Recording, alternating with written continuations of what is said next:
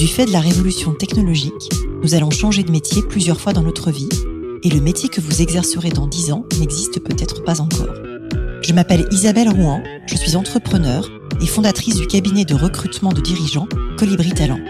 Tous les jours, j'accompagne des femmes, des hommes et des entreprises qui se transforment et qui transforment leur métier.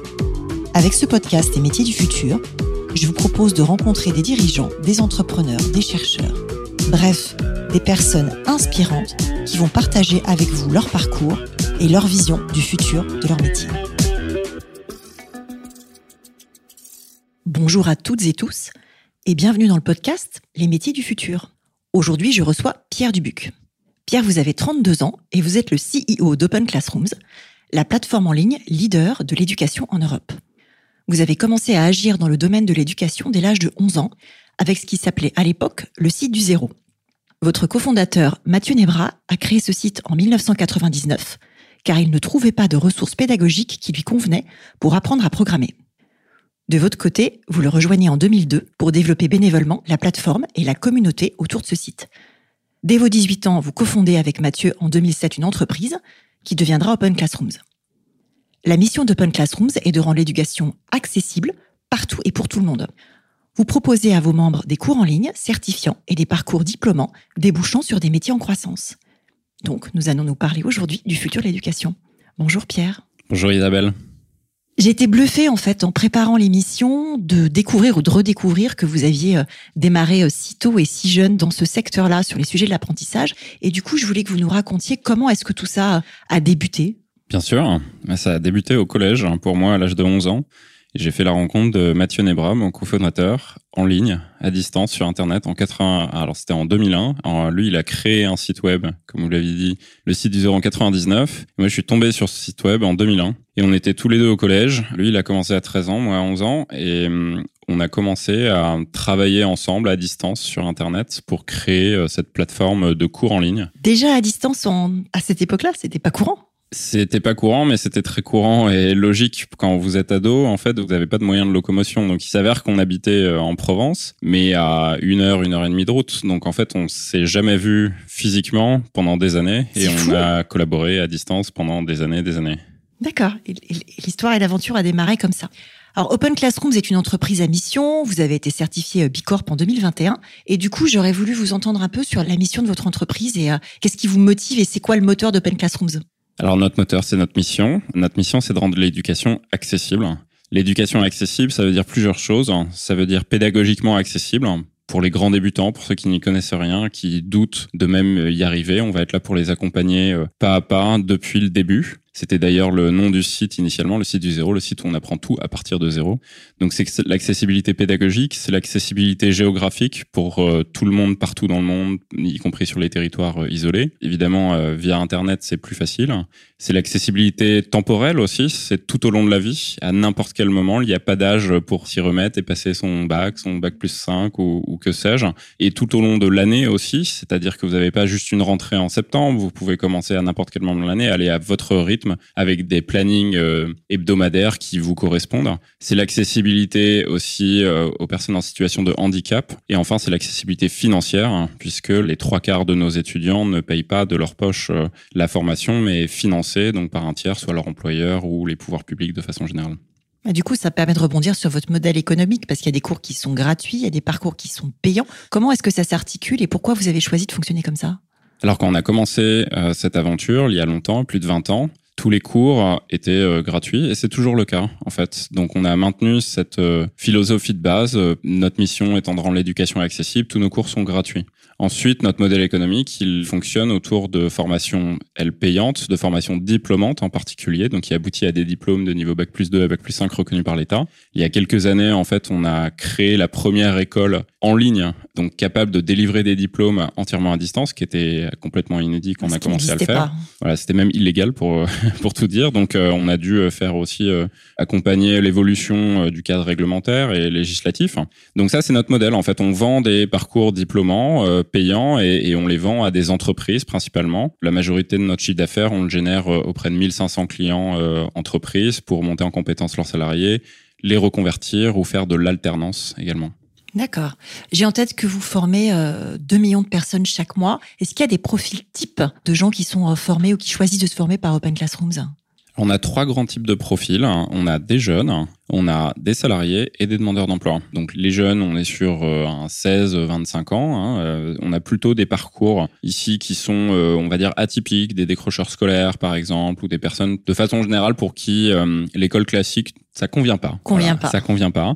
C'est on va dire une cible à la marge du système euh, classique. Ensuite, on a les salariés. Alors là, il y a des troupes importantes. Euh, là, on est tout au long de la vie. On a des personnes qui ont 30 euh, ans, 40 ans, 50 ans et plus sur de la mobilité professionnelle, soit en interne d'une entreprise, la montée en compétences légères ou carrément de la reconversion complète en externe de la société à la fin. Et puis enfin, on a les demandeurs d'emploi. Donc là aussi, c'est tout au long de la vie. Évidemment, euh, en ce moment, avec la crise économique et sociale, c'est une cible euh, particulièrement importante parce qu'il y a malheureusement beaucoup de gens qui sont impactés euh, par la crise et donc plus de chômeurs qu'avant. Et du coup, qu'est-ce que le Covid et la crise ont changé pour Open Classrooms? Ça a fait tomber des barrières culturelles de faire de l'éducation en ligne, tout simplement, puisque depuis mars 2020, bah, tout le monde a compris que l'éducation et la formation, eh ben, on pouvait la faire en ligne, à distance. Alors, euh, la majorité des établissements n'étaient pas forcément prêtes à basculer entièrement en ligne, donc euh, on l'a fait, on va dire, de façon générale sur le marché dans l'urgence et pas forcément de façon optimale. Mais en tout cas, il y a eu des barrières culturelles clairement qui sont tombées auprès des entreprises, auprès des institutions, auprès du grand public, comme quoi on pouvait faire beaucoup plus de choses à distance que ce qu'on faisait avant. Et donc, ça a accéléré en fait l'adoption de la formation en ligne, l'éducation en ligne pour nous, c'est-à-dire que le business de façon générale s'est accéléré. Donc, on a fait plus que doubler en fait euh, l'année dernière en 2020. C'est plutôt une bonne nouvelle. Donc finalement, dans chaque crise, il y a une opportunité. Tout à fait. Alors là, on a parlé de la dimension métier et reconversion qui sont hyper importantes sur la, la plateforme. Et effectivement, euh, ce que vous démontrez, c'est que Open Classrooms permet de se reconvertir vers des métiers en tension, comme euh, data scientist, comme codeur. Et vous avez une promesse très forte qui est de rembourser vos utilisateurs s'ils n'ont pas trouvé d'emploi au bout de six mois. Alors le podcast s'appelle Les métiers du futur et je voulais savoir comment est-ce que vous identifiez ces fameux métiers dont vous êtes sûr qu'il y aura quelque chose à l'embauche à la fin. Alors déjà, nous, dans notre philosophie, ce qu'il faudrait réussir à faire dans l'éducation, c'est déjà former au métier d'aujourd'hui. Puisque le problème, c'est que surtout, on forme dans le système classique de façon générale, sans faire de grandes généralités, mais plutôt au métier d'hier. Pourquoi ça? Parce que le cycle de création d'un parcours euh, académique classique, il prend plusieurs années. Or, en ce moment, ces fameux nouveaux métiers, ils ont un cycle de vie qui est de l'ordre de 5 ans, 6 ans, 7 ans maximal. Donc euh, ça veut dire que le temps que ce métier commence à bourgeonner, le temps qu'on s'en aperçoive, le temps qu'on analyse les besoins, les qu'on crée le curriculum, qu'on le fasse accréditer, ben en fait ce métier peut-être qu'il n'existe même plus. Donc il faut déjà s'adapter à un circuit court de l'éducation et de la formation tout au long de la vie sur les métiers d'aujourd'hui. Comment on identifie ces métiers d'aujourd'hui et pourquoi pas ces métiers du futur? Pourquoi pas les métiers du futur? C'est simple, personne n'est devin. Il y a 15 ans, c'était impossible de savoir que la data science, très précisément, ça allait comprendre telle compétence et telle compétence et telle technologie. On sait identifier des tendances du métier du futur, par exemple la tendance de la transformation du numérique, la transformation écologique, environnementale, énergétique, la tendance euh, vers les métiers de la santé, ce genre de choses. Donc ça, c'est clair. On sait identifier quelques métiers qui vont être stables, mais identifier tous les métiers euh, complètement, non, c'est très très compliqué. Personne n'est futurologue finalement. Personne n'est futurologue, il faut rester très humble là-dessus, il faut savoir s'adapter. Le mot important, c'est l'adaptabilité, en fait, c'est ça. Et donc se former tout au long de la vie. Donc comment on identifie les métiers d'aujourd'hui? Eh bien tout simplement par de la recherche euh, des besoins des entreprises. Donc ça veut dire quels sont les métiers qui recrutent en ce moment et quelles sont les compétences derrière ces métiers-là. Parce que souvent quand on parle de nouveaux métiers, on met un on dit voilà, il faut embaucher plein de gens sur la cybersécurité ou sur les métiers du care. Ok, mais c'est un peu vague en fait. Qu'est-ce que ça veut dire concrètement? Quels sont ces fameux métiers précisément? Quelles sont les compétences derrière? Et le problème, c'est là que comme c'est encore un petit peu nouveau, les entreprises ont des points de vue parfois différents en fait d'une entreprise à, l'autre. Elles sont elles-mêmes en train de chercher quelles sont ces fameuses compétences. Donc on essaie d'identifier de façon quantitative et qualitative ces métiers, ces compétences pour faire ce qu'on appelle des graphes de compétences et ensuite créer des curriculums qui correspondent à ces besoins. Donc vous traduisez en fait un métier en portefeuille de compétences. Exactement. C'est très malin. Alors, en 2021, il y a encore 80 000 postes qui ne sont pas pourvus dans l'industrie numérique du fait d'un déficit de compétences. Et au niveau mondial, d'ici quelques années, il y aura besoin de reformer euh, un milliard de personnes pour adapter leur savoir-faire à l'essor de tout ce qui est l'automatisation qui transforme les métiers. Qu'est-ce que ces chiffres qui peuvent être un peu vertigineux vous inspirent? Bon, nous, ça nous inspire des opportunités dans le secteur où on est, évidemment. Mais c'est aussi, euh, d'un point de vue, on va dire, euh, philosophique, une vraie période charnière, je pense, pour euh, la société avec un grand S, puisque reformer un milliard de personnes hein, d'ici à 2030, donc c'est en moins de 10 ans, c'est quelque chose qu'on n'a jamais fait jusqu'ici. En fait, c'est une capacité de formation qui est complètement inédite. Et donc, pour le faire, il faudrait construire un nombre d'universités, par exemple, dans un modèle classique, tel que euh, ce serait physiquement pas possible. Hein. Mais juste pour donner aussi euh, quelques chiffres qui éclairent ça, d'un point de vue démographique, par exemple, en Inde, la démographie augmente, donc il y a plus de jeunes qui arrivent euh, en âge d'être formés en enseignement supérieur, et il y a plus d'accès aussi par classe d'âge à l'enseignement supérieur, et plus de personnes qui veulent poursuivre des études à l'université. Ça veut dire qu'en Inde, par exemple, il faut construire l'équivalent de deux nouvelles universités par semaine, de 25 000 personnes. Hein, C'est pas possible, on est d'accord. C'est pas possible. Donc il faut un peu réinventer inventer la façon dont on fait et trouver des modèles qui soient capables de reformer profondément, parce qu'on parle pas d'une journée de formation. Là, on parle de plusieurs semaines, de plusieurs mois de formation, jusqu'à un an à peu près de formation. Comment on forme des centaines de millions de personnes de cette façon-là? Donc, euh, c'est vertigineux, mais en même temps, il y a de l'espoir parce que ça va nous permettre de former beaucoup plus de monde rapidement et donc d'avoir de plus en plus de citoyens de façon générale dans l'humanité qui ont accès à de l'éducation, on espère de l'éducation de qualité et qui du coup sont effectivement plus éduqués et plus aptes à s'adapter. Ce qui m'intéresserait aussi de comprendre, c'est comment vous montez euh, ces parcours. J'ai en tête qu'il y a une partie mentorat qui est extrêmement euh, importante et que même si c'est du distanciel, ça n'est en rien euh, quelque chose qui n'est pas personnalisé et qui a quelque chose qui est très incarné. Donc est-ce qu'on peut peut-être se parler de votre méthodologie et du côté un peu prof du futur? Enfin, comment Open Classroom forme les gens très concrètement? Alors très concrètement, c'est une pédagogie assez innovante qui se fait à distance, pardon, et qui est basée sur la compétence. Donc le but du jeu, c'est qu'à la fin, vous ayez validé un référentiel de compétences, donc vous soyez capable de prouver vos compétences qui correspondent au métier que vous visez. Donc vous voulez devenir data scientist, ça correspond à un référentiel de compétences, vous allez valider ces compétences une par une par des projets. Donc des projets, c'est une douzaine de projets en général pour un parcours de 6 à 12 mois. Ce sont des cas pratiques. Ce sont des cas, en fait, qu'on va vous demander en entreprise. Donc, imagine que tu arrives dans une entreprise d'assurance. Voici un ensemble de data qu'il va falloir que tu euh, nettoies, que tu formates, que tu explores et que tu construises des algorithmes et ensuite que tu ailles le présenter à ton manager, par exemple. Donc, ça, c'est un projet. Pour réaliser les projets, vous avez accès à des cours pour apprendre euh, les compétences, les savoirs, les savoir-faire et les savoir-être aussi. Donc, vous avez besoin pour faire ces projets. Puis, à la fin, vous allez soutenir votre projet, vous allez le défendre face à un évaluateur. On va enregistrer cette soutenance en vidéo. Tout ça, ça se fait à distance comme preuve de l'acquisition des compétences. Une fois que vous avez acquis toutes les compétences, vous obtenez votre diplôme après un jury final. Donc c'est comme ça que vous pouvez être certifiant. Voilà. Et ce qui est important, c'est et ce que j'ai pas dit, c'est le mentorat, puisque vous n'êtes pas tout seul en fait. Donc le cœur de la pédagogie chez Open Classroom, c'est le mentorat individuel. Donc pour vous accompagner tout au long de votre parcours, vous avez un mentor ou une mentor qui est un expert du domaine, qui vous suit en one-to-one, en vidéoconférence chaque semaine. Donc il passe à peu près entre 30 et 60 minutes par semaine. Donc si vous avez un parcours d'un an, vous allez voir votre mentor 50 fois en fait. Donc il y a un accompagnement à la fois très individualisé, très soutenu, périodique, et en même temps, on est capable de le faire euh, à grande échelle. Donc, c'est ça qu'on essaie de construire chez Open Classroom, c'est l'éducation de qualité, mais à l'échelle. Et comment vous recrutez votre mentor, vos mentors? Nos mentors, on les recrute parmi des professionnels du domaine. En fait, c'est un petit peu le même modèle que les compagnons euh, du devoir, que l'artisanat. En fait, où on a une transmission du métier, de la passion. Donc, ce sont des gens qui ont une légitimité puisqu'ils sont en train d'exercer ce métier-là en très grande majorité. Et ils vont accompagner euh, les étudiants à acquérir, bien sûr, les compétences, mais aussi les codes, le savoir euh, être autour de ces métiers, de ces entreprises, de ce secteur, voire carrément les mettre en connexion pour trouver un job à la fin. D'accord, donc il y a aussi une communauté de mentors quelque part, une mentor-menti à la, relation qui, euh, Tout à fait, qui joue à la fin. Qui... Exactement, on recrute nos mentors à la fois pour leurs compétences techniques hein, sur le, savoir du domaine, mais aussi pour leurs compétences euh, pédagogiques, euh, pour les accompagner les étudiants. Ils sont en fait comme des coachs sportifs hein, en quelque sorte. D'une manière générale, comment est-ce que vous voyez le futur du travail? Eh bien, on le voit beaucoup évoluer en ce moment. Alors, il y a la question des métiers, il y a la question de la formation, des compétences. Hein. Euh, aujourd'hui, un jeune qui arrive sur le marché du travail, alors déjà, c'est pas facile parce que avec la crise sanitaire, arriver sur le marché du travail en ce moment, c'est quand même pas évident.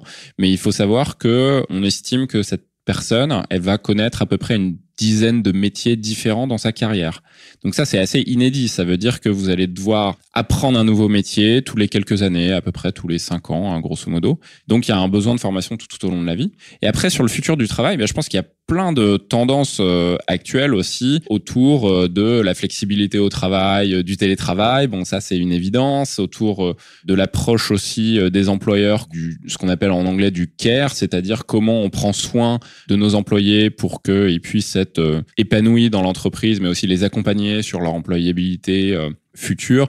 Donc il y a beaucoup de questions euh, sur le futur euh, du travail et c'est vrai que la crise depuis un an n'a fait qu'accélérer d'au moins 3 à 5 ans toutes ces tendances qui étaient déjà en, en cours. Ça fait prendre conscience quelque part ça fait prendre conscience et ça fait agir, hein, je pense, parce qu'il y a beaucoup d'entreprises.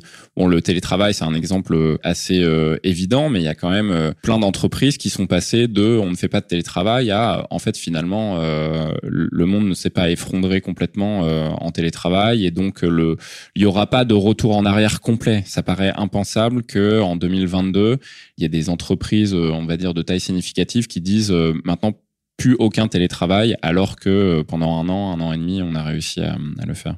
On parlait des métiers du care et de la façon dont les entreprises prennent soin de leurs euh, collaborateurs.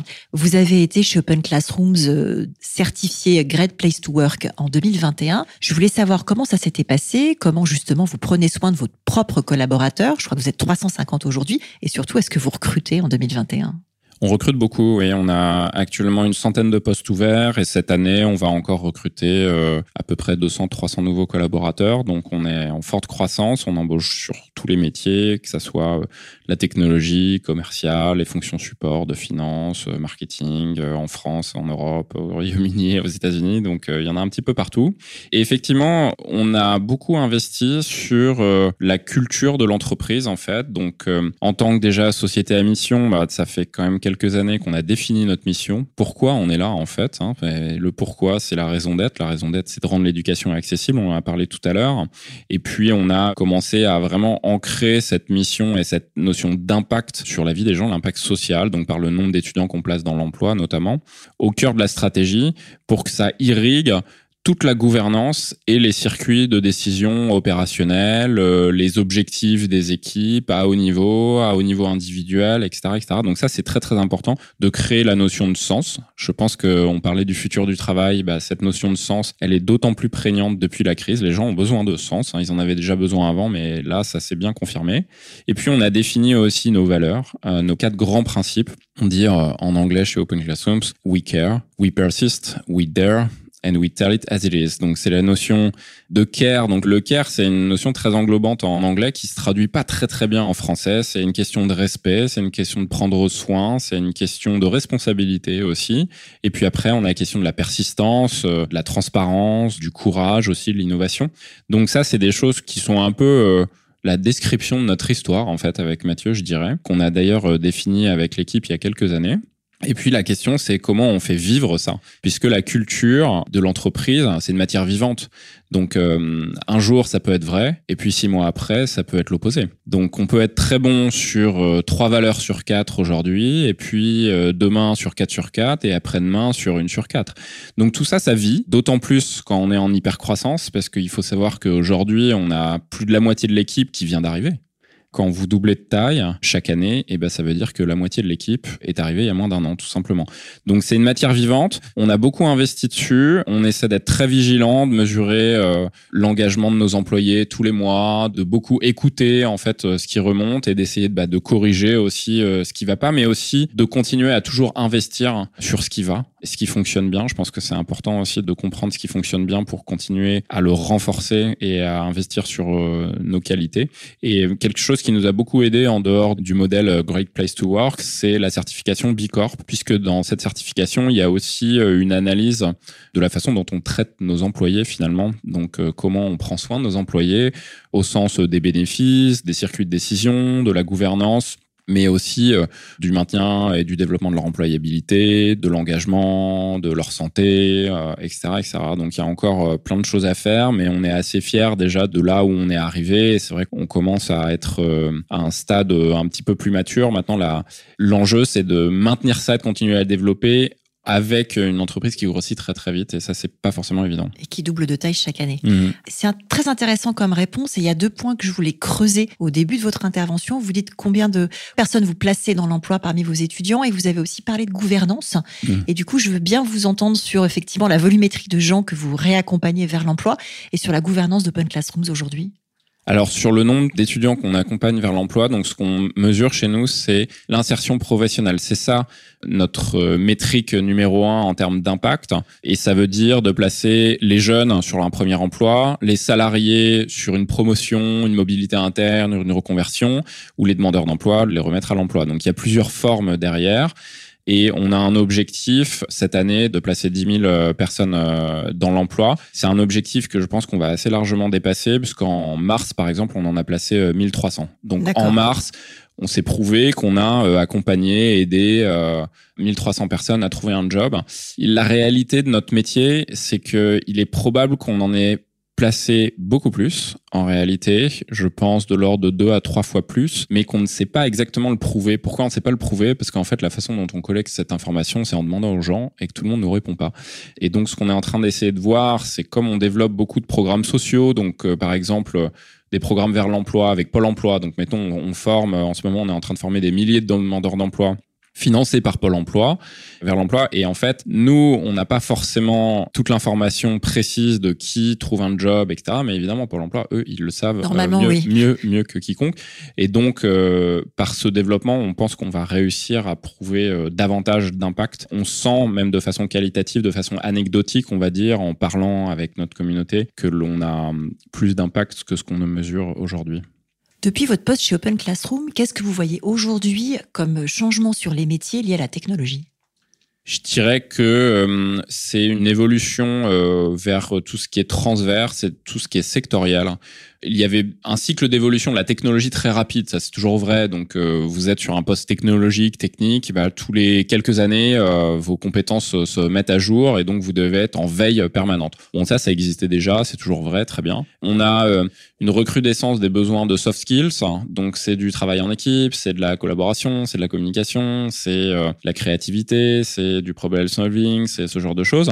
Et puis ce qui se développe beaucoup en ce moment, c'est aussi les métiers technologiques spécialisés par industrie. Donc c'est par exemple l'intelligence artificielle dans le secteur de la santé, l'intelligence artificielle dans le secteur de la logistique, etc. Alors qu'avant on avait des fonctions plutôt généralistes. Maintenant on voit de plus en plus des spécialisations et donc euh, de la transversalité en fait entre les domaines d'une industrie à une technologie ou de plusieurs industries euh, combinées. Donc à la fois ça se verticalise et à la fois c'est plus transversal et on peut bâtir des ponts d'un secteur à l'autre. Exactement, c'est plus facile du coup de passer d'un secteur à l'autre. Qu'est-ce que vous pensez nécessaire de faire aujourd'hui ou qu'est-ce que vous faites déjà pour anticiper justement toutes ces fameuses évolutions? Ça va être quoi Open Classrooms demain? c'est une bonne question. Bah, on fait un peu de recherche euh, et de développement là-dessus. On essaie des nouvelles choses, on essaie de se maintenir au courant, on essaie de faire beaucoup de veille. Ça veut dire euh, s'informer énormément sur ce qui se passe partout dans le monde, sur le secteur de l'éducation, sur le secteur du travail, de regarder les signaux faibles, d'écouter de façon quantitative et qualitative de quoi ont besoin euh, nos clients, les entreprises, les étudiants tout au long de la vie, et puis ce qui se fait à l'autre bout du monde. Hein. qu'est-ce qui se fait en Asie en matière d'éducation tout au long de la vie Qu'est-ce qui se fait aux États-Unis Qu'est-ce qui se fait en Australie etc.. Ça, c'est très intéressant. C'est comme ça qu'on arrive à avoir des tendances. Et puis, on, nous, on essaie d'innover, quoi, hein, d'avoir des idées, d'avoir une vision et de les mettre en place. Et puis, des fois, on se plante. Et puis, des fois, ça fonctionne. Et puis, on le, on le fait monter à l'échelle. Et justement, quand on parle d'international, vous êtes implanté où? On a parlé de pays d'Europe et des US. Vous avez une ambition mondiale. Comment ça se déploie tout ça?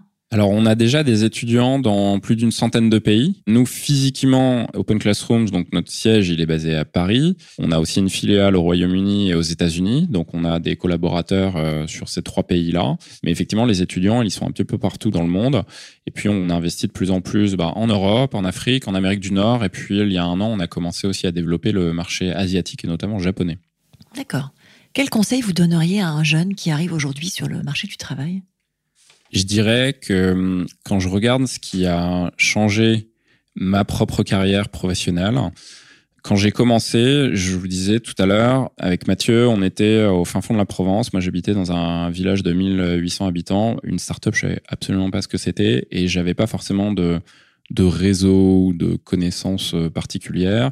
Je n'ai pas d'un milieu social ou familial qui aurait permis euh, de m'aider là-dessus. Et hum, j'ai créé ce réseau. Et ça, je pense que ça m'a beaucoup aidé. Et ce qui m'a beaucoup aidé, c'est d'avoir des mentors, notamment, donc des gens qui m'aident de façon euh, désintéressée, vraiment passionnée, à aller vers les prochaines étapes euh, de ma propre carrière ou de mon propre développement professionnel, mais aussi personnel. C'est intéressant. Donc, je dirais, trouver des mentors, c'est quelque chose qui est très pertinent. Il y a des associations qui aident à ça. Lesquelles? euh, par exemple, je pense à euh, NQT, nos quartiers ont du talent, euh, qui fait ça. Il y a Article Premier. Enfin, il y en a pas mal. D'ailleurs, dans le plan de relance, il y a un développement et des fonds qui ont été alloués à ces associations. Je pense que c'est vraiment très pertinent. Et puis, un conseil sur le choix du métier. Alors, des fois, on peut pas le choisir parce que c'est pas forcément facile en ce moment. Mais en tout cas, je dirais que ce qu'on entend souvent, c'est que avant l'entreprise qui a de l'impact sur sa carrière, c'est son manager en fait quasiment plus que l'entreprise hein, réellement. Donc euh, il faut bien choisir son futur manager. Choisir son patron. Choisir son patron, je pense que c'est très important parce que le bon patron dans une organisation euh, moyenne va plus vous développer qu'un patron euh, moyen dans une entreprise qui brille et qui paraît incroyable. Donc des mentors et choose your boss. Et c'est intéressant parce que ça rebondit sur la notion de mentor que vous avez euh, déployée à grande échelle chez Open Classrooms. En fait, vous avez recréé ça. Tout à fait, ouais, exactement. Nous, à titre euh, personnel, on l'utilise aussi en interne dans l'entreprise pour intégrer les nouveaux employés, par exemple. Et c'est qui votre mentor à vous aujourd'hui? Mon mentor, c'est j'en ai plusieurs en fait, parce que ça change avec le temps au fur et à mesure de ma carrière. J'en ai eu plusieurs. Je reste en contact avec mes anciens mentors aussi, mais de façon peut-être un peu moins active. Il y a des cycles. Et en ce moment, c'est Henri Decastre, qui était l'ancien euh, PDG de AXA, et c'est euh, John Chambers, qui est l'ancien PDG de Cisco. Ça fait rêver. J'aime bien terminer par des questions un peu plus personnelles. Et du coup, la première que j'ai envie de vous poser, c'est comment est-ce que vous conciliez votre vie pro et votre vie perso? Ah, c'est difficile hein, quand on fait euh, de l'entrepreneuriat parce que le rythme est quand même assez soutenu. Donc euh, il faut de la discipline euh, déjà logistique, de savoir être productif quand on travaille et puis de savoir aussi décrocher, de gérer le stress. Je pense que c'est important pour les gens qui sont autour de vous. tout le monde a un seuil. La question c'est à quel niveau est votre seuil et qu'est-ce que vous faites quand vous commencez à dépasser ce seuil? Est-ce que vous le ressentez? Vous connaissez, vous vous connaissez suffisamment pour le détecter Ne pas exploser et euh, avoir des mécanismes de soupape en fait? Donc euh, moi par exemple mes mécanismes c'est le sport. Donc je sais que je fais beaucoup d'escalade, je sais que si j'ai une journée ou une semaine très très stressante, aller grimper, ça me fait vraiment du bien et ça ça enlève un peu de pression. Donc je pense que d'apprendre à se connaître, euh, détecter, savoir comment voilà, enlever la pression, c'est hyper important. Est-ce que vous pouvez me décrire une de vos journées types? Ouais, je me lève euh, à 7 heures. Euh, je commence à travailler en général vers 8 heures. 8 heures, 19, 20 heures à peu près. Ça, c'est mes horaires.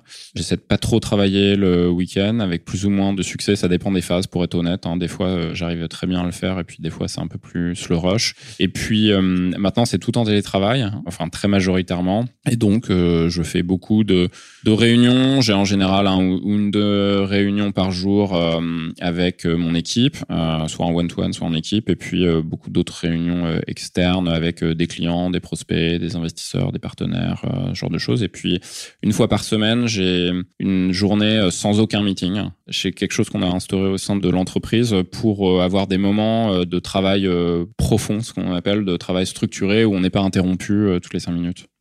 c'est intéressant. Qu'est-ce qui vous fait lever le matin? Euh, mon réveil sur, euh, sur mon téléphone. C'est une chanson de, de Sublime hein, qui s'appelle euh, What I Got. Ça commence par Early in the morning. Et voilà, c'est ça qui me réveille le matin. J'adore. Merci de chanter au micro du podcast. Qu'est-ce qui vous tient éveillé la nuit?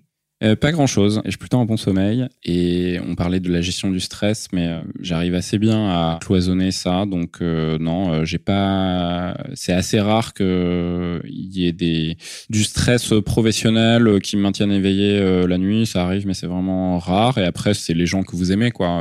je pense qui connaissent des épreuves ou de ce genre de choses. Je pense que c'est plus ça pour moi que la partie professionnelle en tout cas. De quelle réalisation vous êtes le plus fier? Bon, euh, Open Classrooms euh, au total, euh, évidemment, mais je dirais que aujourd'hui, c'est l'équipe qu'on a mis en place et la culture derrière cette équipe. Mais depuis quelques années, on a le sentiment que notre équipe est surqualifiée. C'est-à-dire qu'on a des gens d'une qualité exceptionnelle très engagés vers cette mission commune et d'une qualité qui est, on va dire, supérieure à euh, ce qu'on trouverait dans une entreprise de cette taille. Ou... Donc on arrive à attirer des gens de très très grande qualité je pense que c'est ça qui nous aide à construire les étapes d'après. Donc ça c'est une grande fierté. Mais après ce qui rend fier de façon euh, individuelle c'est euh, les témoignages des gens qu'on aide. Hein. Ça quand vous avez quelqu'un qui vous explique à quel point vous avez changé sa vie parce que la personne n'avait pas de diplôme et puis avait euh, pas de job ou des petits jobs à temps partiel, etc. Et maintenant qu'elle a un diplôme grâce à vous et trouvé un job et euh, du coup euh, c'est épanoui de cette façon-là, c'est quand même assez puissant. Hein. Et ça, on a vu des histoires incroyables et des histoires que nous-mêmes, on a du mal à réaliser, même quand on les entend aujourd'hui, à quel point cet impact peut être profond pour les gens qu'on aide. Et on en revient au sens, en fait. Ouais, tout à fait, au sens, et c'est vrai que même si euh, notre ambition, c'est rendre l'éducation accessible, donc il y a une notion de volume derrière, on se dit, ah tiens, en mars, on a placé 1300 personnes, c'est génial. Mais c'est vrai que 1300, à un moment, tu perds le... Qu'est-ce que ça veut dire 1300 en fait? Et quand tu as une personne qui te dit, avec ses mots, avec ses émotions, avec euh, les yeux embouillés, euh, qui, voilà, t'as changé ta vie, bah ça, c'est qu'une personne, mais tu t'en souviens peut-être plus que le joli graphique qui monte en haut à droite. Qui sauve une vie, somme le monde entier. Oui, c'est vrai. C'est quoi votre prochain projet?